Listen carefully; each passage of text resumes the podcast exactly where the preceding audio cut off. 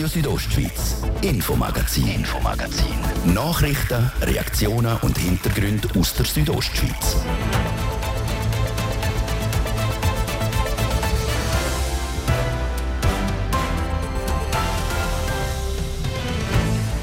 Bis um halb sechs unter anderem mit diesen Themen die Wölfe im Wolfskanton Graubünden. Sieben Rudel sind aktuell, denn anstatt fünf Tage Arbeitswoche eine vier Tage Woche, so will ein Hotel in Flims einem Fachkräftemangel entgegenwirken. Und im zweiten Teil nach dem halb sechs Punkto Frauenanteil ist die Bündnerverwaltung im Gesamtschweizer Schnitt wacker im Hintertreffen. Und im Ausblick auf die Wahlen vom 15. Mai zu Gast heute der Wildkandidierende aus größter parteilose Hans Fetsch Wilhelm Bündner Regierung. Das und mehr jetzt im Infomagazin auf RSO vom Mittwoch, am 4. Mai. Im Studio ist heute der Martin de Platzes. Einen guten Abend. Der Wolf, das omnipräsente emotionale Thema in Graubünden. Im Fachjargon reden die Verantwortlichen vom Kanton von Grossraubtieren und sie berichten auch einmal pro Quartal schriftlich zu diesen Grossraubtieren. Im neuesten Bericht steht drin, dass fast 50 Wölfe momentan in Graubünden leben wo die Wölfe unterwegs sind und wie viel Rudel das in Graubünden umziehen, das hat der Livio Biondini herausgefunden. Durch die Bündnertäler streifen mindestens 47 Wölfe. Die Anzahl ist in den letzten zwölf Monaten herausgefunden worden. Das sind mehr als auch schon in Graubünden registriert worden sind. Das sind einfach die Tiere, die seit einem Jahr jetzt identifiziert worden sind. Mit dem ist noch schwierig zu sagen, wie gross wirklich der Bestand ist. Wir haben letztes Jahr sicher deutlich weniger Rudel gehabt, die reproduziert haben und gehen davon aus, dass das Jahr mehr wird geben. Also die Zahl wird steigend sein, ja. So der Adrian Arquint, Leiter vom Amt für Jagd und Fischerei Graubünden. Die Wildtiere sind in sechs verschiedenen Rudel unterwegs, verteilt von Grenzen zum Tessin bis ins Buschlaf und ins Bergell. Neue Rudelbildungen hätte es laut dem Amt nicht gegeben. In fünf Regionen sind außerdem noch Wolfspaar unterwegs. Laut dem Adrian Arquint könne unter anderem das auch zu mehr Nachwuchs im Sommer führen. Wir wissen eigentlich von der Erfahrung her aus anderen Ländern, dass sich der Wolfsbestand alle zwei, drei Jahre verdoppeln wird. Also von dort her werden wir das Jahr sicher eine Zunahme wahrscheinlich von der Wolfspopulation mit dem rechnen müssen. Die Wildhut überwacht die entsprechenden Gebiete und kann so herausfinden, wie viele Wölfe wo jemand unterwegs sind. Mindestens zwei Wölfe sind in den ersten Monaten vom Jahr gestorben. Einer ist erleidet worden wegen Verhaltensauffälligkeit. Einer ist bei Meierfeld auf der Autobahn überfahren worden. Sechs Schafe und Geissen und ein Lama oder Alpaka sind gerissen worden. Für den Adrian Quint aber noch kein Grund zu grösseren Sorgen. Also jedes gerissene Nutztier oder, ist, ist sicher eins zu viel. Damit muss man rechnen. Wir stellen auch dort analog der Wolfspopulation eine Entwicklung fest, auch bei den Nutztierriss. Äh, Im Bereich Herdenschutz ist aber sehr viel gemacht worden, auch von der Landwirtschaft im Kanton Graubünden. Und wir hoffen, dass auch das Jahr der Herdenschutz äh, seine Wirkung erzielt. Im Bergell ist außerdem auch ein Luchs gesichtet worden. Bei Rotenbrunnen ist einer unter das Auto gekommen. Wie viel Luchs es insgesamt in Graubünden gibt, können man nicht genau sagen. Der Luchs ist fast noch schwieriger einzuschätzen, wie, wie groß der Bestand ist. ist noch viel schücher wie der Wolf. Wir haben, äh, letztes Jahr haben wir ein gezieltes Monitoring in der Surselva und umliegendes Gebiet durchgeführt. Und dort sind 13 verschiedene Individuen festgestellt worden. Äh, wir gehen aber davon aus, oder im ganzen Kanton äh, wird sicher noch mehr geben. Und auch der Bär ist immer wieder zu Gast in Graubünden. Wir haben gerade heute eine Mitteilung gekriegt, dass man glaube eine Spur irgendwo an Schweizer Grenze äh, von Italien her festgestellt hat, aber genauer weiß ich noch nicht. Und sonst haben wir sicher letztes Jahr die äh, letzten Anweise von Bären gehabt. Eigentlich ist das jetzt die Zeit da, wo man damit rechnet, wo man vielleicht äh, gewisse wieder sieht, die auftauchen, die von Norditalien her auch einwandern. Das sind immer wieder Einzelbären, die wir festgestellt haben in den letzten Jahren. Der Adrian Arquint, Leiter vom Amt für Jagd und Fischerei im Kanton Graubünden. Im Beitrag von Livio Biondini.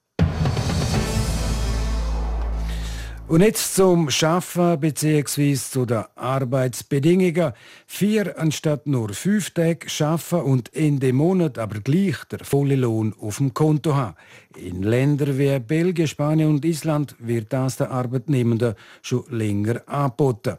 In der Schweiz aber ist das für die meisten Arbeitnehmenden eine Traumvorstellung. Noch, denn es tut sich etwas, wie der Beitrag von der Jasmin Schneider zeigt. Der Fachkräftemangel macht der Hotellerie und der Gastronomie zu schaffen. So sind laut dem Schweizer Branchenverband Gastro Suisse seit Anfang der Corona-Pandemie rund 30.000 Stellen verloren gegangen. Für den Marc Tischhauser, der Geschäftsführer von Gastro Graubünden, ist darum klar, dass die Betriebe etwas dagegen unternehmen müssen. Der Fachkräftemangel der herrscht eigentlich in allen Branchen aktuell. Und dann ist entscheidend, dass ich als Betrieb halt möglichst attraktiv bin für Mitarbeitende und deshalb ja, muss ich mich hinterfragen und muss auch im Sinne vom New Work, wie man heute sagt, probieren, neue Konzepte und Lösungen in die Richtung zu entwickeln. Eine so eine Lösung hat das Hotel Adula in Flims jetzt gefunden. Als eines der ersten Hotels in der Schweiz will das Flimser Hotel seinen Mitarbeitenden ab dem Sommer die Vier-Tage-Woche ermöglichen. Möglich sein soll das mit einem sogenannten Flexwork-Konzept. Dank dem können die Mitarbeitenden entscheiden, ob sie künftig vier oder fünf Tage arbeiten wollen, wie der Hoteldirektor Paul Urchs erklärt. Derjenige Mitarbeiter, der sich dafür entscheidet, arbeitet also pro Tag eine Stunde mehr und eine Stunde kommt auf ein Stundenkonto. Und dieses Stundenkonto können wir natürlich in Spitzenzeiten, die ja immer wieder da sind, ob das Weihnachten ist, ob das die Sportferien sind, können wir uns dann die wieder reinholen. Das heißt, er muss die Flexibilität mitbringen, in diesen Zeiten bereit zu sein, einmal sechs Tage die Woche zu arbeiten. Dazu setzt Hotel noch zusätzliche Mitarbeitende in Teilzeitpensen. Das wird sich indirekt auf die Hotelgäste auswirken. Die Preise im Hotel werden durch das nämlich um rund 10% ansteigen.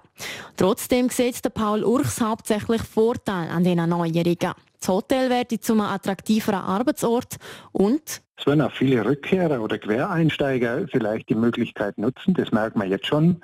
Also wir haben Mütter da, die sagen, du, meine Kinder sind in der Früh in der Schule oder im Kindergarten ich hätte Lust hier mit 30, 40, 50 Prozent wieder einzusteigen. Und es ist doch schade, wenn wir auf dieses Riesenpotenzial, das ja da ist, verzichten würden. Und dass der Plan aufgeht, das zeigt sich auch im Postfach vom Hotel Adula. Denn dank dieser Möglichkeiten haben sich laut dem Hoteldirektor Paul Urchs schon drei Leute für eine Stelle im Hotel beworben. Und laufen soll das Projekt mit der vier Tage Arbeitswoche im Hotel Adula einmal sicher bis Ende von dem Jahr. Wohnungsnot für Einheimische im Engadin ist seit Monaten das Thema, vor allem wenn es um zahlbare Mieten geht. Im Auftrag der Region Maloja hat das Umweltbüro Eco Alpin eine Studie durchgeführt, um dem Problem auf den Grund zu gehen. Die ersten Erkenntnisse die sind brisant, wie Nadia Guetsch von Martin Ebli erfahren hat. Der Martin Ebli ist Mitverfasser dieser Studie und ehemaliger Gemeindepräsident von Pontresina. Das erste Resultat kann man vielleicht so zusammenfassen, dass man kann sagen, es hat genug Bauland in jeder Gemeinde. Die Frage ist nur, ist es auch verfügbar und wie ist es verfügbar? Eben, Sie haben gesagt, das ist die Frage. Äh, das heißt, das weiß man noch nicht. Man weiß, dass jede Gemeinde eigentlich Baulandreserve hat. Jetzt hat man die ganze Zeit können lesen und hören, ähm, es hat in dem Sinn keinen Wohnraum für Einheimische, aber äh, die Voraussetzungen wären in dem Sinn eigentlich also da, um das zu schaffen. Das ist richtig, es hat Baulandreserve, die auch der Gemeinde gehört, wo man eigentlich könnte ein Projekt realisieren, wenn der politische Wille da wäre. Also dann ist dort der Hund begraben, dass man das gar nicht will machen oder, oder dass man zu wenig heranschaut? Oder wie muss ich das verstehen? Ja, es ist einfach so, dass, dass Gemeinden sich vielleicht nicht dessen bewusst sind, dass eben die Möglichkeit besteht, dass sie das Land können abgeben, weil das Thema, das dahinter steht, ist eigentlich das leidige Thema Bauland, Horten, wo von Gesetzes wegen ja gar nicht gestattet wäre. Und das ist halt ein bisschen die Krux und die Geschichte die Leute wollen ihr Bauland nicht zur Verfügung stellen. Warum nicht? Also an was liegt das? Das ist eben zu Unwissen oder den Bedarf nicht zu erkennen. Das bezieht sich vielleicht ein bisschen auf Gemeinden. Und bei den Privaten ist es einfach so, dass die immer noch meinen, das gäbe den Jackpot, wenn sie dann mal irgendwann ihr Land verkaufen können. Was glauben Sie, wird jetzt das Ergebnis von dieser Studie etwas auslösen, dass, man vielleicht, dass vielleicht auch ein Umdenken da stattfindet? Also in den Gesprächen, die wir geführt haben, hat man schon gemerkt, dass Gemeinden doch sagen, Sensibilität haben, um das aufzugreifen. Einzelne haben auch schon Projekte lanciert in diesem Zusammenhang. Und ich glaube schon, dass man jetzt also Schritt für Schritt einmal die Baulandmobilisierung von der Flächen der Gemeinden sollte in Angriff nehmen und dann mal den Bedarf abklären und dann sieht die Geschichte vielleicht auch wieder anders aus. Der Martin Ebli von der Firma EcoAlpin, der im Auftrag von Region Maloje die Studie zur Erstwohnungsnot bei Einheimischen durchgeführt hat, er im Gespräch mit der Nadia Goetsch bis im Juni soll die Studie dann detailliert abgeschlossen sein.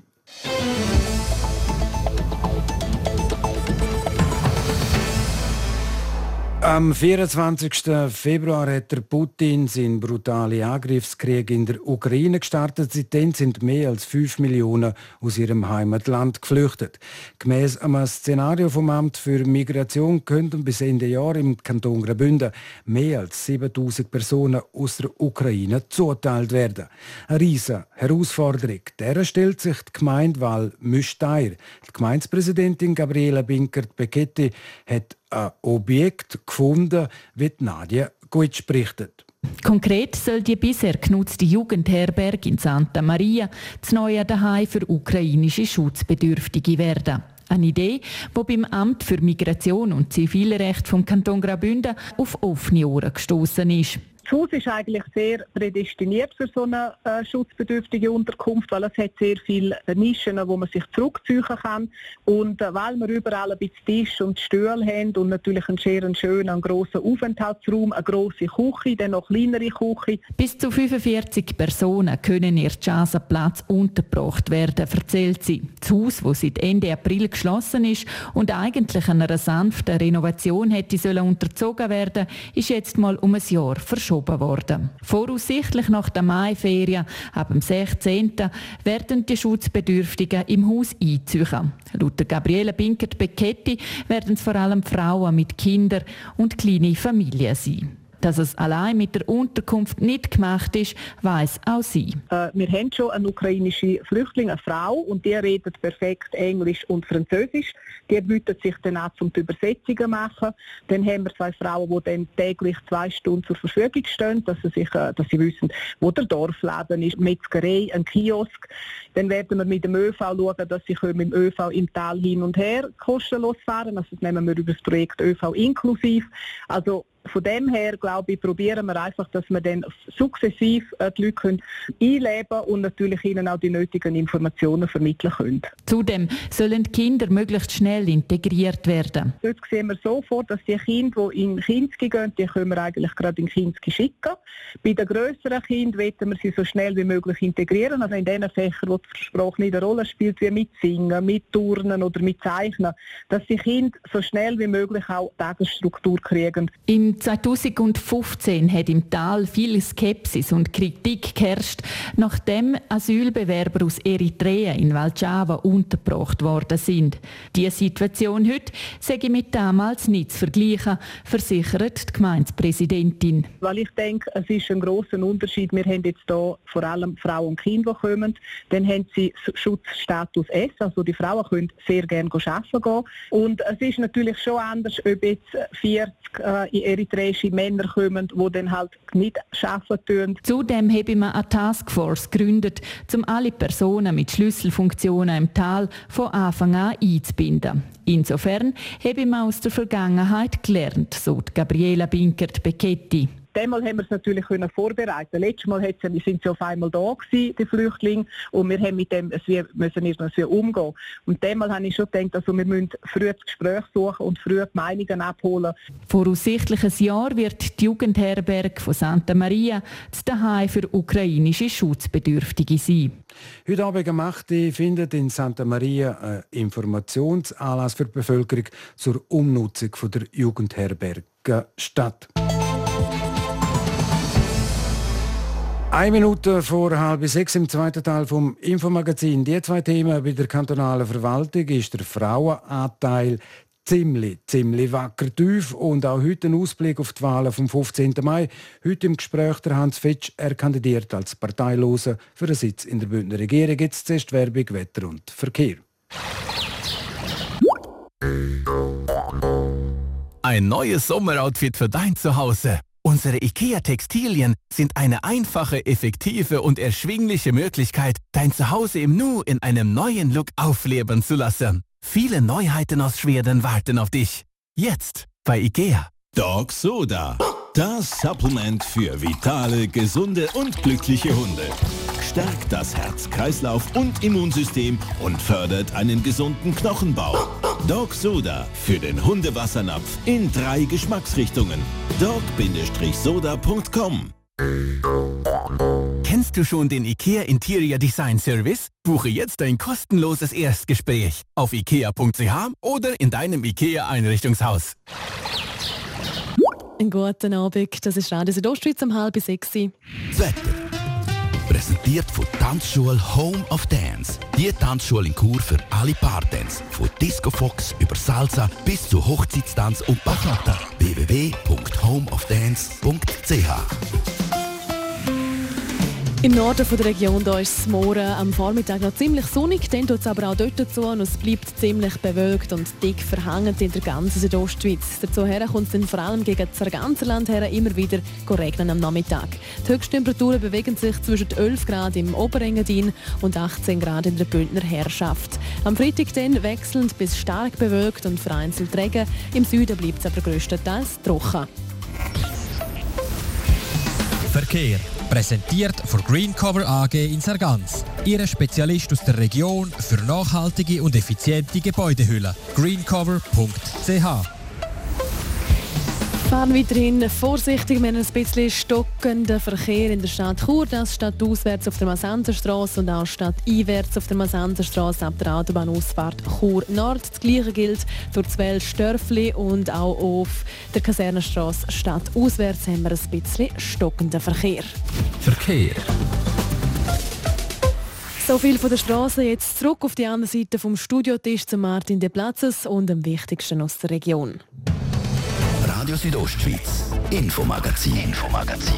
Nachrichten, Reaktionen und Hintergründe aus der Südostschweiz.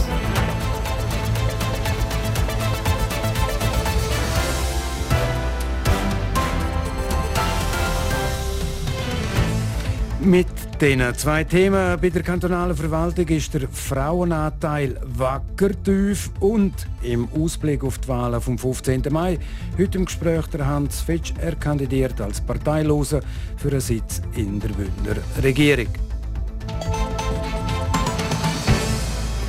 Bei der kantonalen Verwaltung arbeiten etwa 3000 Leute, vom Strassenbauer über Gärtnerinnen, Polizisten bis zu den Büroangestellten. Die meisten der kantonalen Angestellten sind Männer. Die Balance die ist nicht gegeben, das soll sich künftig ändern.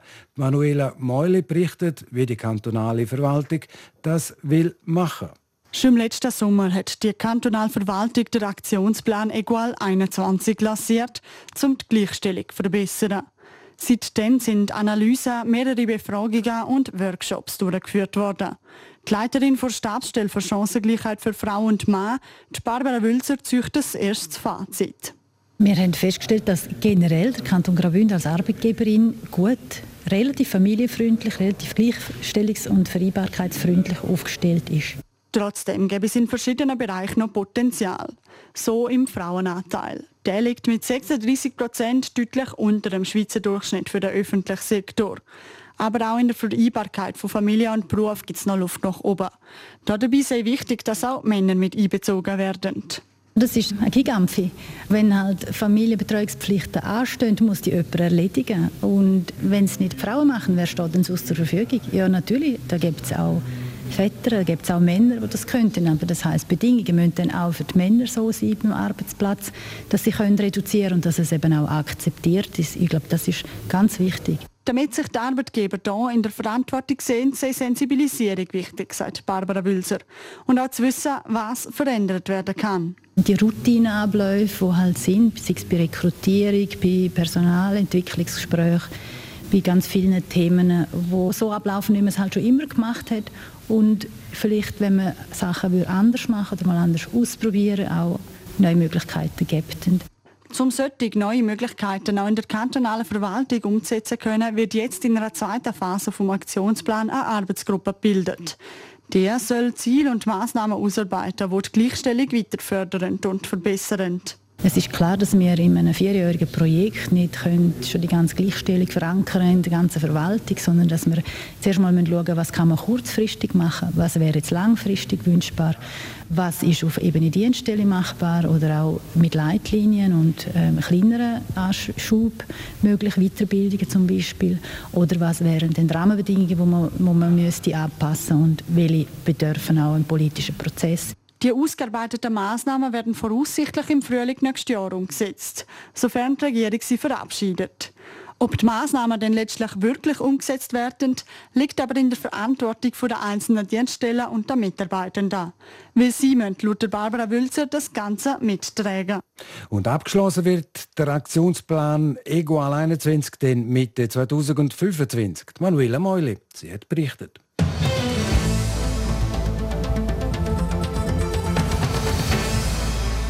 Datum vom Sonntag, am 15. Mai, kommt immer näher, dann wählt das Bündner Wahlfolgen neuer Grosser Rat und auch eine neue Kantonsregierung.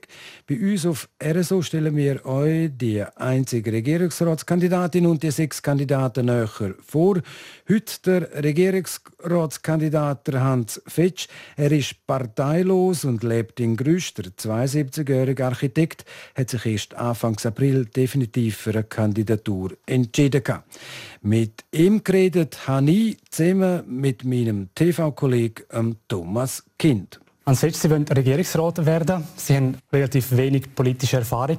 Warum soll Graubünden Sie wählen? Ich denke, ich habe eine Möglichkeit, meine ganze Lebenserfahrung und auch Führungserfahrung, die ich habe, dem Kanton zur Verfügung zu stellen. Ich habe ein sehr gutes Leben dürfen führen hier im Kanton Graubünden. Und vor anderthalb Jahren ist meine Frau gestorben. Und dann ist es so, sie hat nie wollen, dass ich Politik mache. Und weil ich eher im Loch war wir sind 50 Jahre zusammen gewesen, habe ich mich dann entschieden, ich muss entweder aufhören oder richtig nochmal von vorne anfangen. Und das war ein, langer Wunsch von mir, um mal in die Regierung zu kommen. Ich habe aber nie gerade eine Gelegenheit gehabt. Und jetzt ist das für mich eigentlich ein Weg als Parteiloser, dem Kanton etwas zurückzugeben. Der Kanton hat mir ja sehr viel gebracht, in ein wunderschönes Leben dürfen führen. Sie haben es gerade angesprochen, sind parteilos, sind auch relativ spät in den Wahlkampf eingestiegen. Jetzt ohne Partei im Hintergrund, ohne, ohne die finanziellen Ressourcen, ohne die personelles Know-how. Wie wollen Sie in dieser kurzen Zeit einen gescheiten Wahlkampf beistellen und Leute erreichen? Also ich kann eigentlich nicht einen gescheiten Wahlkampf auf beistellen, wenn man so sagt. Kein Standardwahlkampf. Ich habe einfach einmal überlegt, jeder, der im Kanton Graubünden lebt, der angemeldet ist, hat das Recht, sich zur Verfügung zu stellen. Und mir ist die ganze Wahlvermarkterei eigentlich nie sympathisch gewesen. Gerade die ganzen Plakate und all das Zeugs und Inserat und, und das, das, der riesen Rummel um eine Person habe ich eigentlich nie geschätzt. Ich bin ein eher gegen jegliche Personenkult. Das ist mir fremd. Ich meine, man sollte die Personen lernen achten und möglichst auf gleicher Augenhöhe begegnen können und nicht eine Person als Kultfigur hochjubeln. Herr Fetsch, als Architekt sind Sie auch Planer. Äh, Kollege Kind hat es gerade vorher gesagt, sind Anfang April Ihre Kandidatur offiziell bekannt gegeben. Eine lange Planung ist Ihre Kandidatur nicht gewesen, wenn ich so überspitzt darf sagen. Ist das eher Fusch am Bau oder sind Sie sehr kreativ, Herr Fetsch? Also ich bin relativ spontan, das darf ich sagen. Und ich kann so etwas nicht richtig planen, weil ein parteiloser Kandidat hat ja nicht die Ressourcen und alles zum Planer stellen. Ich habe mir dann wohl Gedanken gemacht, wenn ich das machen könnte. Ich habe auch mit Leuten geredet. Und im Vorfeld, also bevor ich überhaupt mich entschieden habe, so etwas zu machen, habe ich auch dürfen den Hans Hoffmann besuchen. Das ist ein langjähriger Regierungsrat in Zürich. Der Herr Hoffmann hat, hat äh, ist zwölf Jahre Regierungsrat ja. Ist auch 82-jährig. Und während dem Mittagessen habe ich mit ihm reden und dann habe ich ihn gefragt, zuerst einmal, was er meine, ob das einen Sinn macht. Zuerst war er eher skeptisch, aber nach dem anderthalbstündigen Gespräch hat er mir versichert, auf jeden Fall wäre ich das im Stand, von meinen beruflichen Erfahrungen her. Ich könnte sicher, er hat gemeint, 1000 Leute führen, aber es braucht es, glaube ich, im Kanton da, glaube nicht. Um die 300, 400, so viel man ist. Je nach Amt. Es kommt darauf an, ja. Auf jeden Fall ist man auf dem Bau auch nicht allein. Also es ist auch nicht das Büro, das entscheidend ist. Es geht um das ganze Umfeld wo man eine Art Führungsrolle hat. In, in Stellvertretung von der Bauherrschaft. Man muss auch die Bauherrschaft führen, ein Stück weit. Plus die ganzen Mitarbeiter von diesen Firmen. Und die Firmen selber werden ja auch ein Stück weit geführt vom Architekt. Und da geht es erst um die Gestaltung. Man muss eine Vision haben. Man muss ja irgendwie können aus dieser ganzen Anforderungen ein Gebilde machen wo dann am Schluss auch für die entsprechenden Leute passt. Also aufgrund von Ihren Ausführungen kann man schon sagen, die Kandidatur ist nicht auf Stammtisch zurückzuführen. Trotzdem, Sie haben, äh, das ist bekannt, Sie haben zwei alte Regierungs, Bündner alte Regierungsräte von der SP angefragt bevor sie ihre Kandidatur offiziell bekannt gegeben. Die zwei haben ihnen abgeraten. Sie haben eh keine Chance. Und trotzdem, wenn Sie es wissen, Herr Fitsch. Ja, eigentlich fast gerade wegen dem. Ich kenne die beiden persönlich und ich weiß, das sind tolle Leute, aber das sind auch keine Genies. Absolut nicht. Ich habe mit ihnen eine Menge Gespräche geführt und der Martin Jäger kann zum Beispiel nicht einmal ein Bier einschrauben. Jetzt einmal vom Praktischen her. Und Claudia Lardi hat das ein Departement geführt, wo Kultur dabei ist. Mit ihm bin ich mal in Zürich gewesen, und er hat gut mal nicht einmal das Chagall-Fenster von Frau Münster kennt. Also da denke ich, von den Voraussetzungen her bringe ich mindestens was die betet. Ich denke, dann will ich es zuerst recht wissen. Herr Fitsch, wird jemand gewählt in die Bündner Regierung, dann braucht es, jetzt vorher mal recherchiert bei Gesamterneuerungswahlen, etwa 15.000 bis 17.000 Stimmen haben Sie eine Prognose gemacht. Sie wollen ja gewählt werden. Ihre Prognose, Anzahl Stimmen, die Sie machen am Sonntag, 15. Mai? Nein, ich habe keine Prognose gemacht. Ich hoffe einfach, dass es einen Haufen Stimmbürger gibt, die das schätzen, wenn ein parteiloser, unabhängiger einmal die Chance ergreift, plus auch der Stimmbürger die Chance gibt, überhaupt ein Versorgungswichtiges zu wählen, ohne dass man in eine Partei gebunden ist und wirklich vom besten Wissen her die Stimmbürger auch vertreten kann, ohne dass eine Partei sagt, wie der Richtiges muss gehen.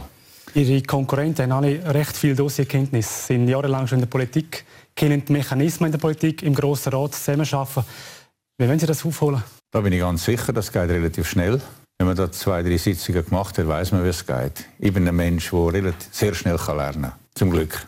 Sie haben über Ihre Motivation geredet, zum Regierungsrat werden. Jetzt wollen wir noch Ihre Werte wissen, politischer. Für was setzt sich der Hans Fetsch ein?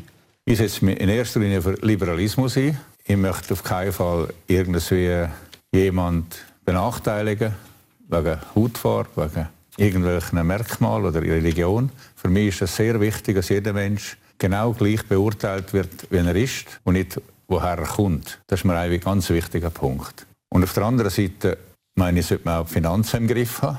Und sinnvolle Projekte schaue ich auch für wichtig an. Ich bin auch gerne, wenn man die Steuern reduziert. Aber das ist nicht unbedingt das Wichtigste, meine ich. Wenn man gute Projekte hat, soll man das Geld für die nutzen. Im Moment sehe ich gerade nichts, wo gerade ansteht, wo der Kanton sehr viel Geld braucht. Green Deal zum Beispiel? Wie? Green Deal zum ja, Green Deal ist klar, das ist sehr viel Geld wird da gebraucht. Aber da sehe ich zum Beispiel auch eher auch noch Strukturveränderungen um den Green Deal noch unterstützen, außerhalb von den Programmen, die man immer, immer hört und ritt und lost. Ich ich darf sagen, zum Beispiel Zweitwohnungen sind ja ein sogenannter 100% Energieverlust, weil die Wohnung wird nicht bezogen auf die, auf die Leute, die die nutzen, angeschaut. Also Energie, Nutzfläche der Wohnungen, all das gehört bezogen auf die Einwohner und auf, auf die Nutzer angeschaut. Also die Effizienz von irgendeiner Maßnahme ist wichtiger sicher wichtiger als eine gute Isolation. Wenn Sie mit zwei Wohnungen gut isolieren und die einen gar nicht nutzen, haben Sie einen riesen Verlust an Energie. Weil es geht nicht darum, ob man dort heizt oder nicht heizt. Es geht darum, nur schon um die herzustellen, braucht das eine enorme Energie. Der Bau braucht wahrscheinlich fast am meisten CO2. Oder stoßen am meisten CO2 aus. Und zwar bei der Erstellung, nicht bei der Nutzung. Das heißt, man muss dazu lernen, da gibt es ein Sprichwort, oder heißt der Kopf ist rund, damit das Denken auch die Richtung wechseln kann. Ich will mit Ihnen das Sprichwort Bürokratie angesprochen. Ja. Sie haben diese Woche am Podium gesagt, weniger Bürokratie, dafür würden Sie sich einsetzen. Sie haben ein Beispiel genannt, Stichwort Prämienverbilligung der Krankenkasse im Zusammenhang mit der Steuerverwaltung. Die Steuerverwaltung die kriegt unsere Steuererklärungen und demzufolge sollte auch wissen, ob jetzt jemand Anspruch hat auf Prämienverbilligung. Das wäre etwas, wo man Bürokratie abbauen könnte. Auf jeden Fall. Das, wäre zum Beispiel, das habe ich noch nie verstanden, dass man das in zwei Orten muss erledigen. Der Kanton hat ja alle Unterlagen auf dem Tisch und dann sollen sie doch bitte das in einem Aufwisch machen, nicht nur die Leute machen, um das Formular auszufüllen. Und auf der Steuererklärung ist alles drauf. Da sind, sind die personellen Angaben drauf, da ist der Lohn drauf. Im Prinzip ist ja alles, Vermögen, alles ist drauf. Und du musst einfach nochmal das Formular auffüllen. Weißt du, ich kann das nicht verstehen. Das heißt, der Mitarbeitende dort im Dienst der Bürgerinnen und Bürger, die sollten das realisieren, beziehungsweise Politik, so dass man dort die Schnittstellen abbauen können. Ja, auf jeden Fall sollte man das Zeug zusammenführen, das zusammenführbar ist. Ich halte es auch nicht für gut, dass zum Beispiel Krankenkassen von Privaten geführt werden. Der Teil, der obligatorisch ist, das erinnert mich irgendwie an das Lehenswesen von früher. Die Vögte haben dort von den Fürsten einen Eintreibauftrag bekommen. Und der Auftrag in meinen Augen, der sollten wir heute nicht mehr machen. Wir haben Vögte mal vertrieben und jetzt installieren wir neu installieren. Fitch, darf ich Stichwort nehmen, lasst die Alten Politik machen. Sie, Herr Sie sind 72-jährig. Wenn ein 30-jähriger Nachwuchspolitiker in die Regierung gewählt wird, dann werden die als große Hoffnungsträger gefeiert. Wenn jetzt Politiker im Pensionsalter wie Sie auch sind, Sie sind aber noch aktiv, dann müssen Sie sich rechtfertigen, wenn Sie sich zur Wahl stellen. Ältere Kandidaten, die haben welche Vorteile, Herr Fitsch? Also der größte Vorteil ist mal die Lebenserfahrung. Da bin ich sicher. Und dann der andere Vorteil ist wahrscheinlich auch eine sehr hohe Teamfähigkeit. Man ist ein bisschen abgeschliffen. Man hat lernen müssen, mit anderen Leuten umgehen und auf Augenhöhe begegnen. Das hat man ja eh keinen Erfolg, in einem Geschäft nicht. Es funktioniert nicht. Und dann hängt es natürlich sehr stark davon ab, ob man gesund ist oder nicht. Also ich brauche noch keine einzige Tablette irgendwelcher Art und fühle mich total fit. Letzte Frage, Hans Fitsch. Angenommen, Sie werden gewählt. Was ändert sich im Kanton mit dem Hans Fitsch als Regierungsrat? Ob sich da sofort darauf ändert, ich werde sicher Ideen einbringen. Eine wichtige Idee ist mir gerade kürzlich in den Kopf, respektive haben wir einem Restaurant gesagt, ihm sieht das schon mehr in den Kopf. Und dann hat er gesagt, wieso machen wir das nicht, nicht Folgendes? Wir haben ja immer einen riesen Verkehr auf der Prättigauer Straße. Und wenn man jetzt von Zürich kommt und in Sengadini will, wäre es am sinnvollsten, das Langquart verladen und das wird ein Jahrhundertprojekt, das ist mir klar. Weil es braucht breitere Tunnel, braucht vielleicht eine Spur, wo die Züge wirklich direkt fahren können. Das heißt ein Schnellzug ohne Halt von Langquart auf Süß. Und das wäre sicher attraktiv. Und umgekehrt auch. Und wir hatten im Prättigau erheblich weniger Verkehr. Seit Hans Fetsch, der Architekt von Grüsch, kandidiert als Parteiloser für einen Sitz in der Bündner Regierung. Sport. Präsentiert von Zels am Zentrum für Leistungsdiagnostik und Sportmedizin im Spital Thusis. Für Athleten, Achtsame und Ambitionierte. Sels.ch der Verband Swiss Unihockey hat heute die besten Spielerinnen und Spieler ausgezeichnet und auch ein Bündner darf sich freuen, Jasmin Schneider. Der Churer Paolo Riedi ist von Swiss Unihockey zum Most Valuable Player in der Saison 2021-22 ausgezeichnet worden. Der Liga-Topscorer hat mit GC Unihockey den Cup wie auch den Meistertitel können holen. Zu seiner Auszeichnung sagt der 29-Jährige: Es war sicher ein gutes Zeichen, dass ich an den richtigen Sachen arbeite und äh, ist natürlich auch speziell jetzt nächste Saison, wo die Heim-WM ist. Das ist eine zusätzliche Motivation, wo ich sicher äh, dranbleibe, zum hart zu arbeiten für das. Bei den Frauen ist Brigitte Mischler von der Klota Dietlikon Jets zur wertvollsten Spielerin gewählt worden. Dann zum Tennis. Für Jill Teichmann geht es heute in Madrid um den Einzug ins Halbfinale. Im Viertelfinal trifft sie auf die Ukrainerin Angelina Kalinina. Das Spiel fängt in diesen Minuten an. Und dann zum Fußball. Dort muss Real Madrid heute Abend gegen Manchester City einen 3 zu 4 Rückstand wettmachen, um den Sprung in der Champions League Final zu schaffen. Gelingt ihnen das, würden sie zum 17. Mal im Final stehen. Wir erinnern uns zurück ans erste Spiel zwischen Real Madrid und Manchester City. Ein regelrechtes Goalspektakel war es, 3 zu 4 nach intensiven 95 Minuten. Ein Resultat, das für Real Madrid aufholen gilt. Ab der 9 geht es los in Bernabeu in Madrid und es verspricht ein Duell auf Augenhöhe. Sport, präsentiert von Zels am Zentrum für Leistungsdiagnostik und Sportmedizin im Spital Thusis. Für Athleten, Achtsame und Ambitionierte. Zels.ch Sola, es ist gerade elf Minuten vor der 6 und damit ist es das gewesen, das Infomagazin auf RSO vom Mittwoch am 4. Mai. Das kann nachgelost werden im Internet auf südostschweiz.ch-radio oder auch als Podcast. Das nächste Infomagazin, gibt es wieder morgen wie gewohnt ab dem Viertel ab 5 Natürlich nur hier auf RSO. Am Mikrofon seid für heute auf Wiederhören der Martin de Platzes. Einen guten Abend. Docken. Radio Südostschweiz, Infomagazin, Infomagazin. Nachrichten, Reaktionen und Hintergründe aus der Südostschweiz.